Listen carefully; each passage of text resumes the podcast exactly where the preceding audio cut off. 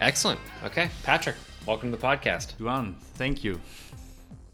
Yeah, so this is going to be um, we're we've released 105 episodes of our podcast. Um, you also have a podcast, and so this is the first time, though. I've done episodes where I've interviewed someone and then they've interviewed me separately. Um, and the idea of one of your colleagues was, why don't you just interview each other and we'll release the same audio on both podcasts. And so this is the first time in like 110 episodes of Project MedTech. And we also have another podcast, MedTech Money. There's 80 some episodes of that that we've ever done something like this where we're going to interview each other. So I'm kind of excited about this. Uh, same here, same here. And, uh, you know, I'm, I'm excited um, that you have done so many episodes so far. So for me, it's only uh, in brackets, you know, episode number 30. I've been starting this activity yeah. uh, during the pandemic you know, because I was so Very bored cool. in my home office. That's why I had to do yeah. something in terms of interacting with people. And right. it's the very first time that I'm doing this in English language. So Ah, yeah. So so let's let's let's start there. So so give me a background, a rundown of of who you are, what uh SQVest. Did I say that right? Absolutely. Um is is is the so this is the group you founded and, and you're the the CEO or managing partner of uh, founder and CEO um, and then and then tell me about the podcast too so I'm guessing you do the podcast in German I do I do okay great. Take it away Patrick. I'm, i want to hear about you. Exactly. So so Duane I'm Patrick. I'm 41 years old or young depends on how you feel. Uh, my educational background is bioinformatics so I'm a scientist. Um, and um, I studied uh, uh, in Frankfurt back in the days. I did a PhD thesis in the field of computational drug design. Um, so um, that was the very first time when um, I learned about machine learning and AI based methods in our industry. Uh, and I really got addicted by that. And then um, after the PhD time, I told myself, you know, Patrick, you learned about uh, something about yourself and mainly you learned about yourself that you love life sciences and healthcare but on the other hand you learned also about yourself that you're not the most brilliant scientist on planet earth. Therefore what should you do right now? Of course go into consulting to learn about the to learn about the value chain of healthcare and to explore different stages um, in our industry. So did i. Moved to paris to work for big pharma for a couple of years. And at one point in time, I got stuck in the commercial space. Um, and, you know, mm, the commercial team back in the days was pretty busy with, you know, building and developing and designing digital products for the stakeholders of the healthcare industry. So patient portals, HCP portals, and similar. And I really got fascinated by, um, let's say, the so called digital health space. Um, and you know, during different stages of my career, I always, you know, had the chance to participate in great projects uh, in the digital health space. And at one point in time, I told myself, you know, um, I need to step outside of corporate and focus even more on on that field. And you know, long story short, that led to the point where back in 2014, with six founding partners, we uh, founded and established the investment group SQVest. Um, in Frankfurt, Germany, to focus on the so called health tech space to identify the most promising ventures and candidates in different uh, disease areas to fund them and to make those technologies accessible to a large amount of patients. So, so um, I I asked you before I hit record, but can you can you break down the name, how you came up with the name? With our company name. Yeah, yeah, yeah. Uh, honestly, each and every time, and, and even for the Germans, I need to tell them how to pronounce it. So it's not only you, okay? Yeah. so vest, like S and Q, you know. So yeah. the, the, the first the first yeah. part comes from Esculap, which is the Greek god for sanity, and then guess what? What the second part stands for for investment. Right. Yeah, very cool. Um, and then, uh, so you have a podcast. What is what is the podcast called? Um, you, you said it, it's in it's in German. Um, and what kind of topics do you cover? Tell me about that. I think we're we're here in Germany quite good with using a lot of English terms. So it's called Deep Dive Health Tech. So I, I think I think you, you can guess what it's about. Um, and in, in that yeah. podcast show, uh, you know, till today it was purely German, but well, now we're going to change that jointly. Um, I've been interviewing different heads from the venture capital scene, from the startup scene, or from the corporate scene to get an understanding of you know where not Germany but Europe as a whole is with regards to the adoption of digital technologies in the healthcare space. Okay, very cool. So, so do you um, uh, your your your venture team. Um, you said you invest in in in digital health, right? But but so so where do you invest? How large is the fund? How many funds have you had? Um, and do you invest outside of just Germany or Europe, or or what's your thesis? Uh, good question. So first of all, we're not a fund. We're a we're okay. a so-called deal by deal network. Got we it. source deals individually and we fund them individually. So we, as the GPs of my organization, we um, invest into the deals and then we open it up to a large European network of investors who can co-invest together with us. Ah, understood. Very cool. So, so again, no geographical focus. All of Europe, essentially. All of Europe plus Israel are our yep. are our geographic areas of interest when it comes to health tech companies. Ah, very nice. Um, and when it um, comes to when it comes to the thesis, Duane, um, you know, the overall headline is from sick care to healthcare, and mm-hmm. we can break that down into two different pillars.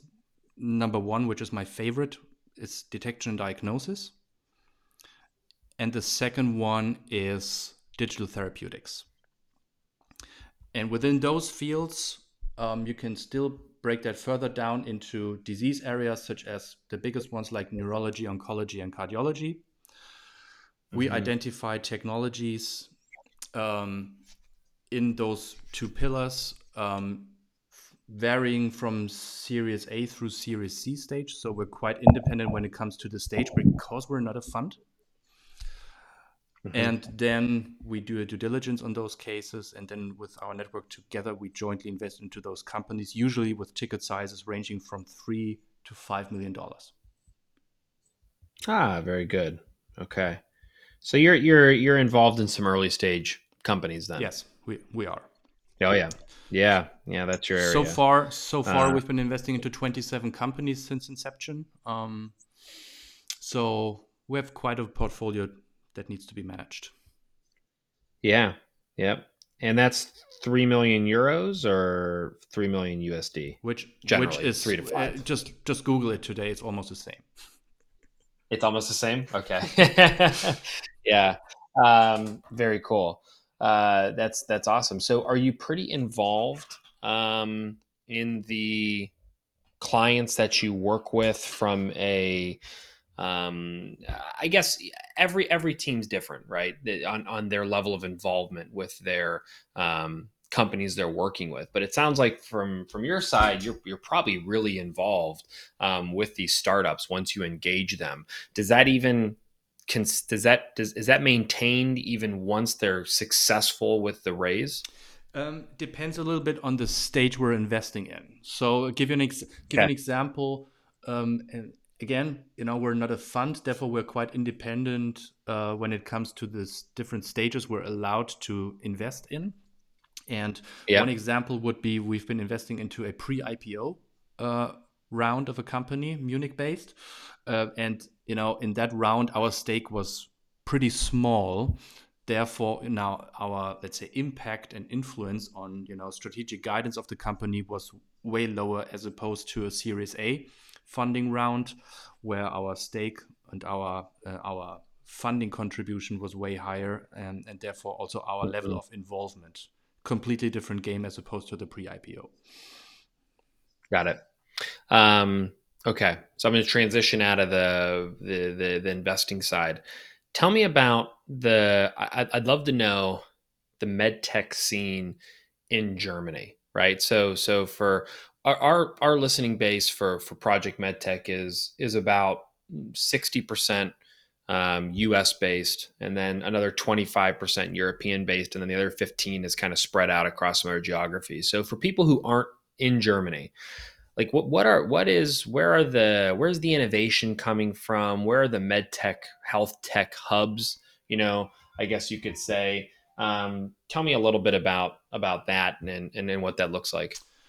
From a European perspective, I would definitely count in the UK. I would definitely count in the southern German area uh, around Nuremberg, uh, which is, let's say, a medtech hotspot from a German perspective. Um, okay. Uh, including Switzerland. So there are, let's say, a few hotspots across Europe, and definitely, and mm-hmm. definitely for the entire European game, if we have a broader perspective on Europe, definitely we have to count Israel in as well.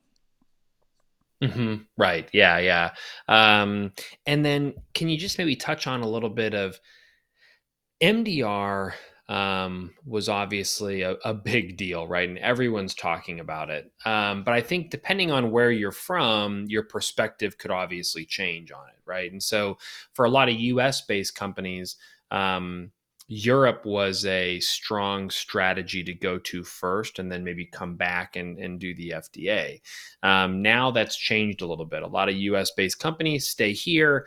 I'm curious on how that affected, you know, if you're a European startup, are, are you looking to go to market somewhere else or are they kind of saying hey look i mean it's it's we're still going to go to market in europe first and then try to go other places. I mean have you seen you have a beat on that? I, I just had that discussion internally um, and there still there's still two different routes whether you're mm-hmm. whether you're focusing on let's say the dirty stuff at the very beginning and you know need larger funding longer time and then have it behind you in some mm-hmm. cases it definitely makes sense to go down that route but in other cases it might be and then the devil lies in the detail um, it might be way smarter uh, to not go let's say the european way stay under fda at the moment scale, scale, scale, and then tackle the European market at a later point in time. So um, prob- probably you were looking for a clearer answer with a yes or no. But again, you need to consider the use case. You need to consider the technology, its scaling potential, and then you know um, take a look at the strategy. What makes better sense for for a given venture? Actually, your answer is exactly what I was looking for. So we, we get a lot of clients who are almost asking for like a black or white answer on what to do. And the, the, simple answer all the time is, well, I think it depends, right? So, you know, there's certain classes where the regulatory hurdles still are actually easier in Europe than the FDA. Um, but that shouldn't be what you're basing all of your decision off of. You need to factor in commercialization and reimbursement and clinical and and all these other things. And so, um, yeah, I, I I'm I'm glad you gave that answer because that is what we coach a lot of clients through is to think through this. I can I can imagine. Um, I can imagine. As sad as it sounds, but we almost sound like lawyers, right? It depends. yeah. right, right. Except we're not charging five hundred dollars an hour or whatever they charge. Still a way to go for us, right? yeah, yeah, yeah. Right. Um, so yeah, I mean, those are some of the basic questions I wanted to ask, and and like I said, I've never done an episode like this where we're kind of interviewing each other. So handshake I can circle back. I think it's handshake time. Yeah. Right. So so so yeah so yeah. Tell me about tell me about yourself and tell me about uh, Project MedTech a little bit, and then you know I'll yeah. uh, have some follow on questions mm-hmm. certainly. Yeah, yeah. So um, much like you, I, I, don't have a PhD, but I have a master's in medicinal chemistry. So I was actually in um, small molecule synthetic chemistry for um, just actually for just for my time at university. Um, and then once I graduated, I worked a year in the field. Um, and then moved on to uh, NAMSA, which is a CRO in the medical device space. Um, they actually have a location in Germany um, near Frankfurt. Um, like like 20 kilometers outside of it. I forget the forget where it is. But um, anyways, so I worked for NAMSA for about five years in their biocompatibility, chemical characterization, um, and then I did some uh, technical sales for them, and really worked in regulatory reimbursement and clinical trials, and um, and then eventually ran their um, business development efforts for their startup companies. Um, they called it MRO programs, but um, it was essentially working with their startup companies to figure out, hey, you know, the way we engage Boston Scientific and a small startup are different, right?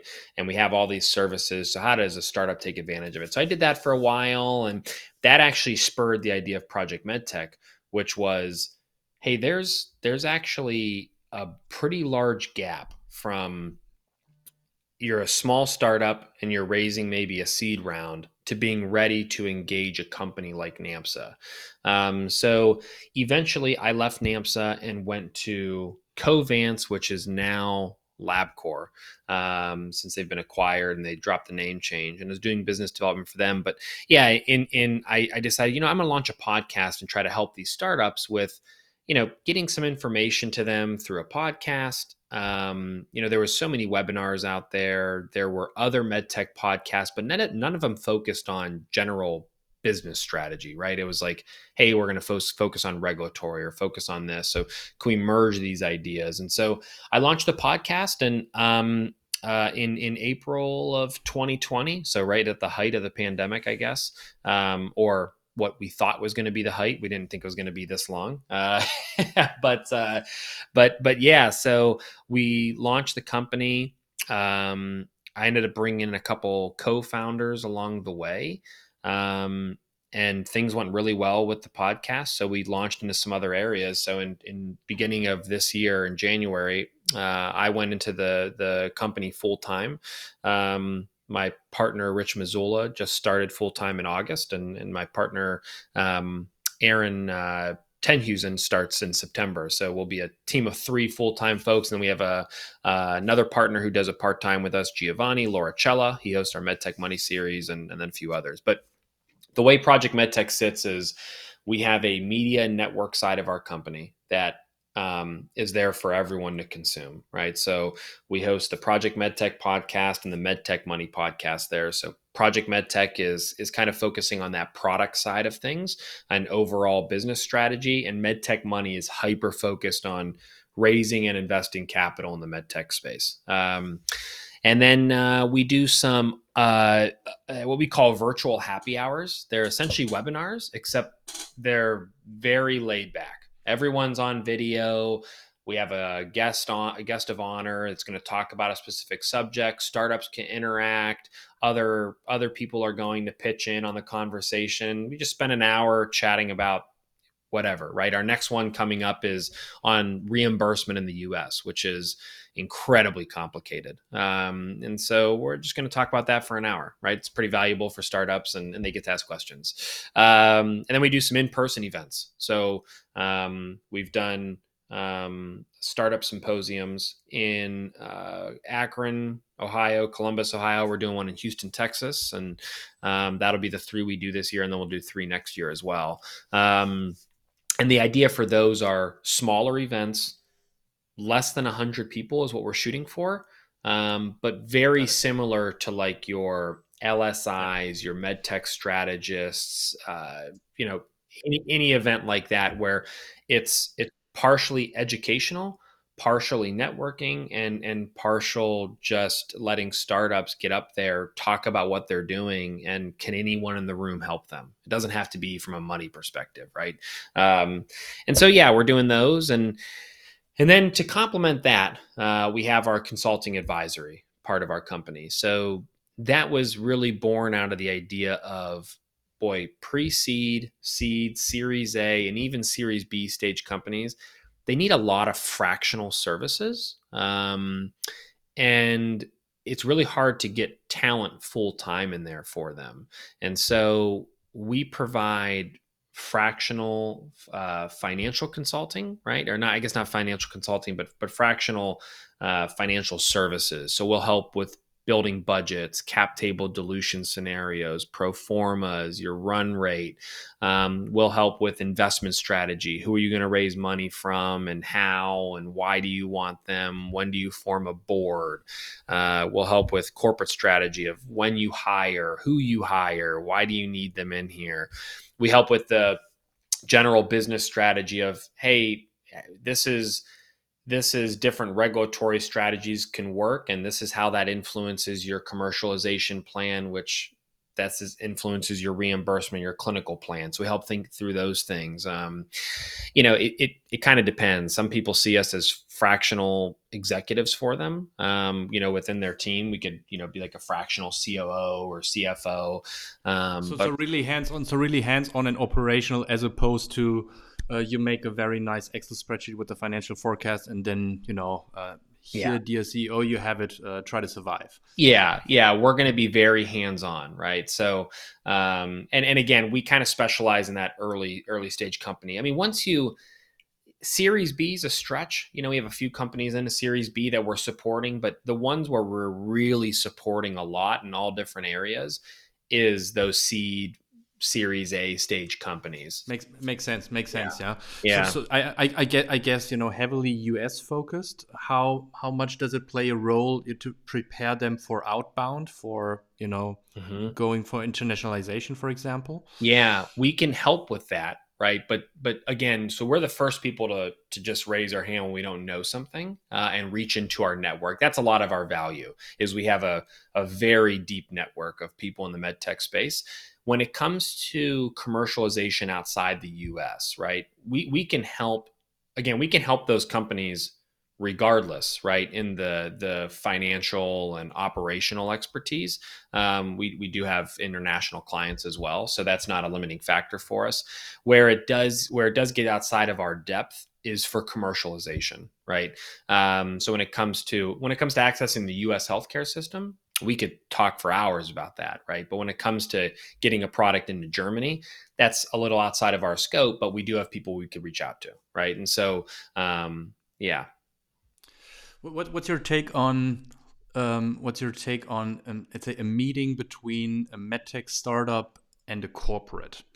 So why I'm asking this because I observe that you know especially the more we are talking about the digital health company the earlier a meeting between corporate and startup makes sense. So mm-hmm. in the past, it was you know it was said that from a startup perspective, we try not to interact with corporate as long as we can to increase our value. Mm-hmm. And I see some sort of other trend at the moment that, especially in the digital space, um, startup and corporate are getting together way earlier in terms of joint uh, collaboration, joint commercialization. Mm-hmm. It goes way faster as opposed to in the past. Do you also observe those kind of trends that they that they meet each other earlier as in the past? Yeah, I think it depends. We ask all of our startups the, at the very beginning. The question is, what do you want from this? Is this something you want to to grow? Um, and then try to exit later on? Is this something that you'd be willing to commercialize? Or is this like a, hey, at the first possible chance, I want this off my plate?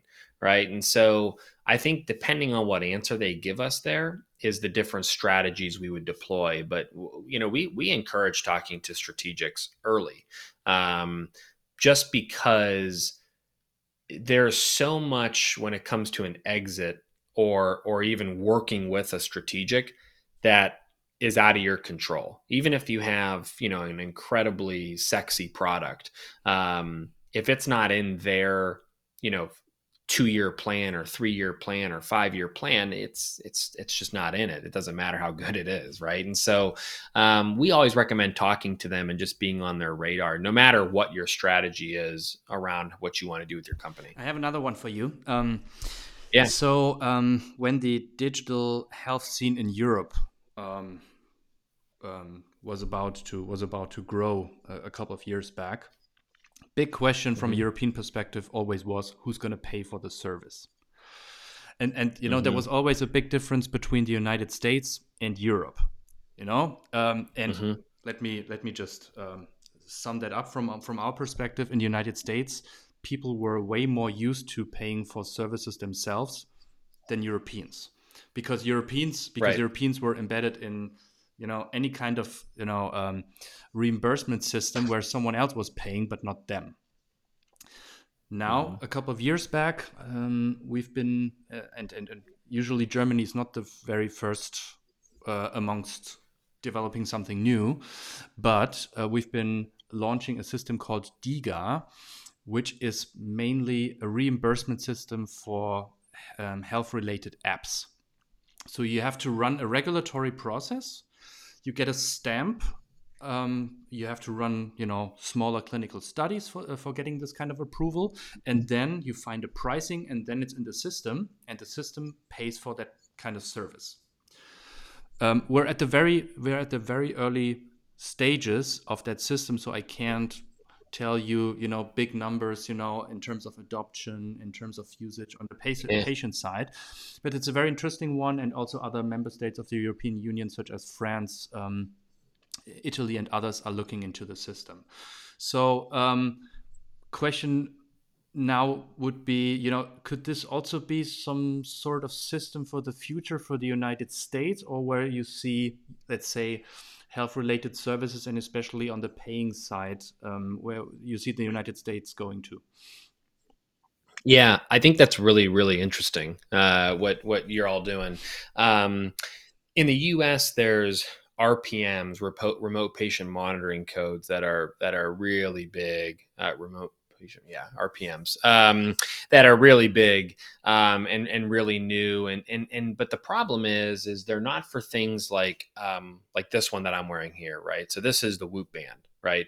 And and for me, I love it um, I think what you're bringing up um, is is is interesting because there are a lot of employers, um, very progressive employers, that will will reimburse um, employees so that they can have things like this or other health bands um, or other health apps, right?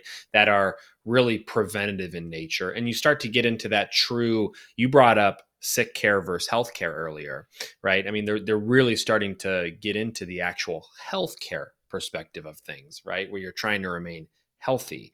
Um, I think it would it would be really interesting. Um, you know, if if if you really want one of these types of things now, you're going to pay for it, but I don't think that's the debate. The debate is accessibility for others who maybe can't afford to pay for something like that, right? And so um, I think it, it definitely could be something that that at least it interests me, right? I don't know about the the rest of the and, US. And, and, you know what? also, the positive aspect about this podcast um, is um, that you know we can look into a joint future when it comes to when it Mhm. comes to you are consulting medtech companies that are looking uh, into the European market, um, you know, and Mhm. s- systems or solutions like what I just explained with the reimbursement system, yeah, might get Right. might get applied to those kind of companies. We can definitely lia- liaise, and I can definitely liaise you with the right partners here in Central Europe to help your companies further. Yeah, I think it's perfect. I mean, and this is, you know, I, I don't know. I, I, I, I want to ask you this question because um, the podcast for me has generated a bigger network than I could possibly have imagined. Um, it's it, it was it was something I, I didn't really foresee coming. I when I first started, it was, hey, I get to talk to really cool people. I'll put out these episodes. Other people can consume them. This will be great. Um, but I underestimated how many people that I would continue to have a relationship with even after the podcast from a perspective of, hey, when I need something, I can reach out to so and so, right? From episode 27. It didn't matter, right? Um, and so I'm curious for you, as you've done your podcast episodes, have you found a very similar thing where these people you're having on the podcast now become partners of yours um, and people that same, you can reach same out to? effect, and I did not foresee this to to to be coming, not at all. So um, you know, um, when the pandemic was kind of fading out, I'm not sure if we can say that or not, but it, it you know it went down. Um, uh, we certainly took a look at you know all the, the stats and the KPIs of the podcast, and then you know we, we found out we have to continue to do so. But it was not only the KPIs; it was so many interactions and so many uh, uh, inbound inquiries that reached me due to the podcast, and especially not and, and interestingly, not only from our industry it's really cross industry that you know automotive automotive companies are reaching out to ah. me you know ah so this is interesting what you're doing and i see you know a lot of health related services in a car in the future can we just you know sit down and and discuss you know to find out what's what's the next level of health related services in a car or in an airplane or at an airport so and their their effects were like wow yeah. Uh, okay, I, I, did not see this coming. This is so inspiring, and uh, therefore, definitely, I have to continue yeah. with my show.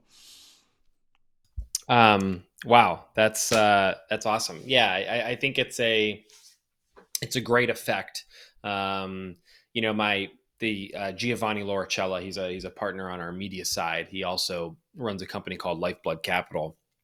He hosts our MedTech Money series, and and he was me and him had a conversation the one time where he he had said you know we're asking these people to spend an hour with us or 45 minutes or 40 minutes with us right? And and you get to talk to them it's it's something that people don't forget right? I mean, uh, candidly, I, I, there are some times where if I have a 30 minute call with someone about something, you know, I might I might forget about that years later. But if I had a podcast with someone and we interviewed them and they spent time with me and they donated an hour, it, it's it's it's one of those things where you know now that we can travel again and we're going to different places if i see them at a conference you know there's an easy something for us to talk about, right? And we finally met in person. So, um, yeah, I, I, totally agree with your perspective there. It is really cool.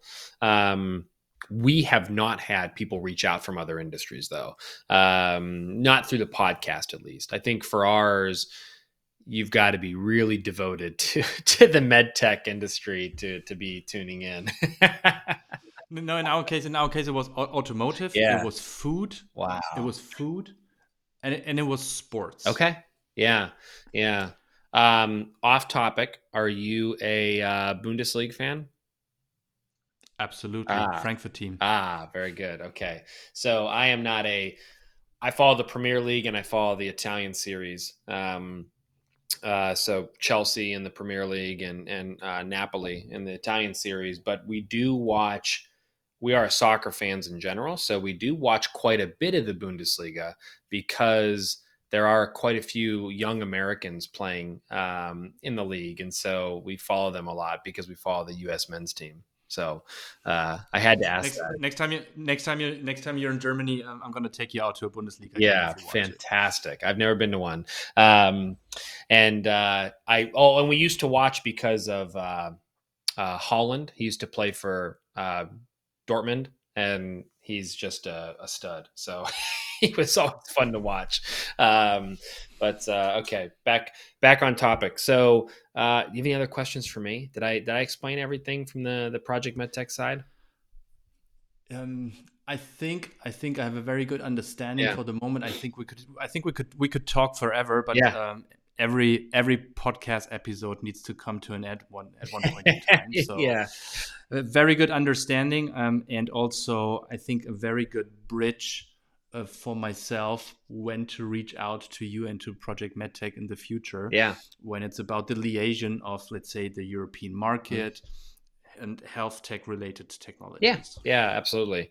Um, well, fantastic, Patrick. I, I think this was great. Um, I, I I got the questions I needed answered um, from you. I, I, think I have one more, um, and this is more related on the investment side. So we kind of covered the MDR a little bit and and and the different hubs across Europe, but from a raising capital perspective, um, is it is it generally if you're a German company, like especially for an early round, like a seed round, are, are you raising from more than just German investors, or are you raising from you know all of Europe, trying to get in maybe to to raise some money from U.S. investors as well? I'm just curious because I think we have in the US, if you're an early stage company, like a seed company, um, there is a lot of this investing out of a local ecosystem, right? So the city you're from or the state you're from, others will go beyond, right? But I just, we see that a lot where your first initial introductions are to local investors and ecosystems. Is that the same in Europe or is it, you know, what is it like? My, my, my answer is twofold. Okay. So the earlier the com- the earlier the company is, the more it gets funded by family, friends, and fools. Okay. so tr- triple F, triple, triple F. F. I like that. I'm, I'm going to steal that from now on. triple F, triple F, which includes also your neighborhood. So support your local hero. Yeah, does play well um, as well. Okay. Um, this is you know first half of the answer. Second half of the answer is, and I founded my company because I wanted to have, let's say, a risk taking attitude when it comes to investments, as in the United States, in Germany, but in Europe as a whole. Mm-hmm. And to be honest, that was a little bit naive. Um, so, investing into um, European based health tech ventures, this is still true when it comes to who are our investment partners. I needed, I needed to look a little bit outside of Europe um, mm-hmm. to get investors into our network to motivate a little bit the Europeans because sometimes they're a little little bit slow, sometimes they're a little bit reluctant. Mm-hmm. So and sometimes they need a little bit of an ass kick. Um, you know, yeah. Um, maybe maybe yeah. you should take some risk like our friends from the United States, and then we have you know big tech companies uh, like they have, and then you don't need to cry any longer that we don't. Um, yeah. So over time we'll get there, but you know I need definitely external investors uh, to to motivate our European friends here. Yeah, very cool. Very cool. Awesome. Well, hey, Patrick, if you don't have anything for me, um, we can wrap this up. Uh, stay on for a minute. I'll stop the recording and we could just chat offline super fast. But uh, thanks, thanks a bunch for doing this. I'm glad we got this scheduled, and, and this was fun doing a both interview each other type of blended. model. I, I loved it, Duane. Yeah. Looking forward to yeah. our next session.